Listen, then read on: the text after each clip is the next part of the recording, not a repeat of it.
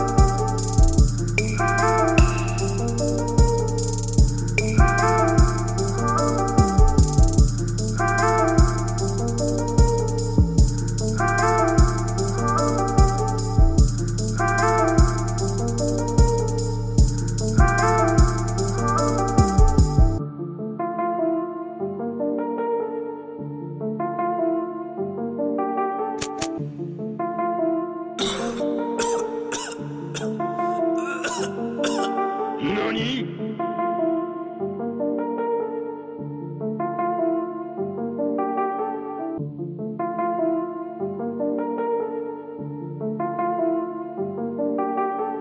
docteur Dom s'est appelé au moins deux.